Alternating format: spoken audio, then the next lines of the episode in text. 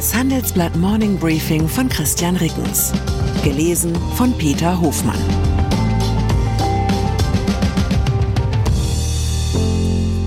Guten Morgen allerseits. Heute ist Dienstag, der 11. Juli. Und das sind unsere Themen. Überraschung. Erdogan gibt Widerstand gegen Schweden-Beitritt auf. Entzauberung. Globale Mindeststeuer sorgt beim Bund für weniger Einnahmen.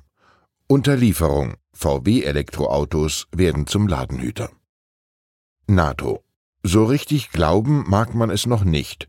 Kurz vor Beginn des NATO-Gipfels hat Generalsekretär Jens Stoltenberg ein Ende der Blockade des Bündnisbeitritts von Schweden angekündigt.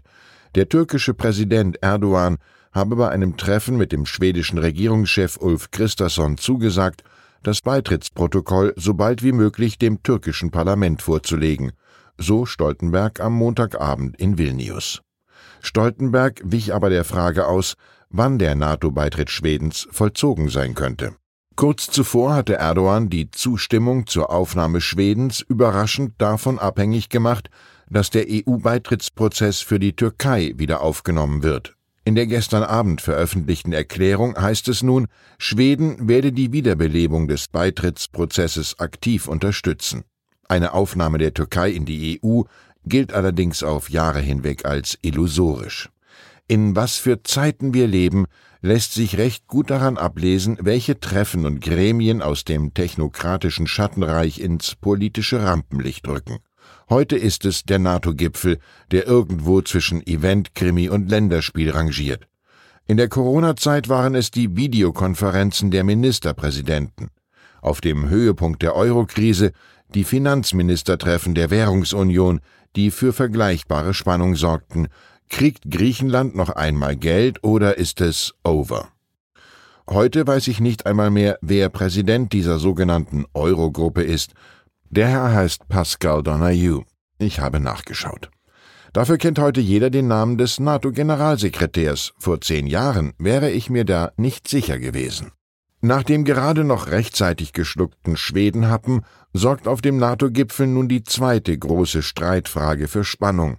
Wird es gelingen, einen Formelkompromiss für die Ukraine zu finden, womöglich einen, der maximale rhetorische Unterstützung für Kiew mit minimaler Festlegung in Sachen NATO-Beitritt kombiniert?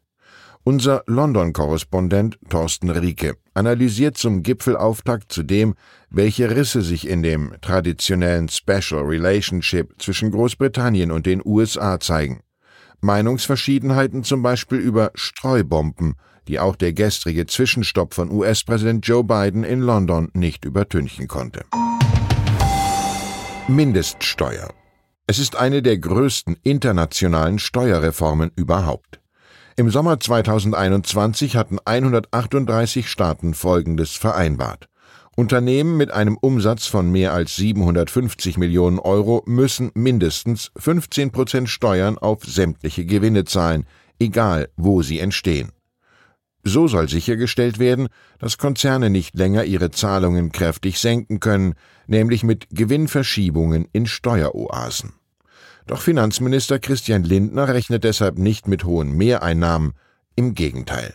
Das geht aus einem Gesetzentwurf hervor, der dem Handelsblatt vorliegt. Mit ihm will Lindner die Mindeststeuer umsetzen. Gleichzeitig werden in Deutschland mit Einführung der Mindeststeuer andere Steuerregeln angepasst.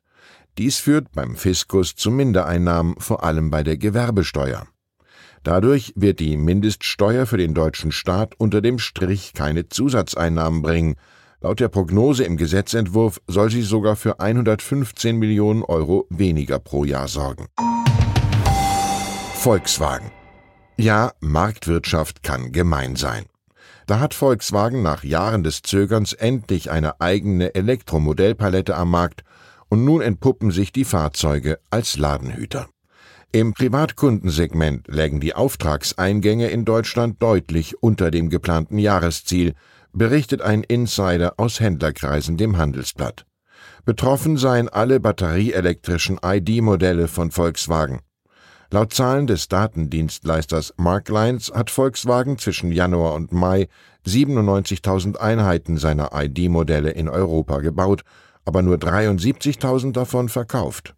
Laut mehreren Händlern haben vor allem die gesunkene Elektroförderung, die hohe Inflation und immer noch vergleichsweise hohe Preise die Nachfrage zurückfallen lassen. Eine Sprecherin von VW bestätigte auf Anfrage, dass das Unternehmen zurzeit ebenso wie andere Automobilhersteller eine allgemeine Kaufzurückhaltung bei Elektroautos spüre. Für den schärfsten Konkurrenten im Elektrogeschäft gilt dies anscheinend nicht. Allein zwischen Januar und Mai dieses Jahres hat Tesla über 100.000 Einheiten seines Bestsellers Model Y in Europa verkauft, mehr als alle VW-Modelle zusammen. Besonders bitter ist die maue Nachfrage für den jahrelang groß angekündigten Elektrobus ID Bus. VW intern hatte man sich für das Modell für 2023 eigentlich rund 44.000 Fahrzeuge als Zielmarke gesetzt. Zwischen Januar und Mai wurden laut Marklines gerade einmal rund 9000 Einheiten produziert. Ein Sprecher der VW Nutzfahrzeugsparte bestätigte auf Anfrage, dass man beim Verkauf des ID Bus aktuell zurückliege. Woran liegt's? Beim Abendessen mit einem Handelsblattkollegen waren wir uns neulich einig.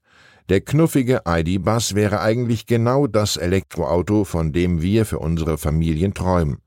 Aber über 64.000 Euro sind für nur fünf Plätze und mittelmäßige 418 Kilometer Normreichweite einfach sehr viel Geld.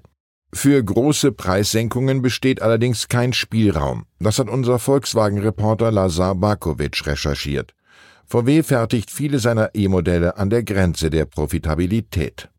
Was zu teuer ist, verkauft sich nicht gut. Vielleicht ist Marktwirtschaft ja gar nicht gemein, sondern einfach nur ehrlich. Die Elektropalette von VW mag nicht die wettbewerbsfähigste sein, aber immerhin, die sächsische Justizministerin Katja Mayer verdankt ihr einen erfreulichen bundesweiten Spitzenplatz. In einem Politikerinnen- und Politiker-Ranking der deutschen Umwelthilfe belegt die Grünenfrau den bundesweiten Spitzenplatz für den umweltfreundlichsten Dienstwagen. Es handelt sich, Sie ahnen es, um einen elektrischen VW ID3 Pro. Ich wünsche Ihnen einen Tag, an dem Sie die Spannung nicht verlieren. Herzliche Grüße, Ihr Christian Reckens. PS Die Spardebatte in der Bundesregierung geht in die nächste Runde.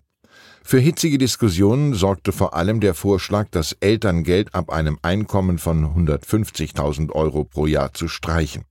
Nun schlägt SPD-Chef Lars Klingbeil vor, stattdessen das Ehegattensplitting abzuschaffen. Sollten die Steuervorteile für Ehepaare erhalten bleiben oder ist eine Abschaffung des Ehegattensplittings längst überfällig? Schreiben Sie uns Ihre Meinung in fünf Sätzen an forum.handelsblatt.com. Ausgewählte Beiträge veröffentlichen wir mit Namensnennung am Donnerstag gedruckt und online. Zur aktuellen Lage in der Ukraine. Wie Biden und Scholz die Ukraine beim NATO-Gipfel vertrösten wollen. Die Ukraine ist für einen NATO-Beitritt noch nicht bereit, sagt US-Präsident Biden. Kanzler Scholz sieht das ähnlich. Aber reichen Sicherheitszusagen, um Russland abzuschrecken?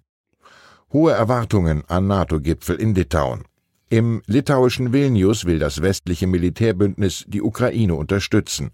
Was genau die NATO der Regierung in Kiew jedoch anbieten wird, ist noch offen. Weitere Nachrichten finden Sie fortlaufend auf handelsblatt.com/Ukraine.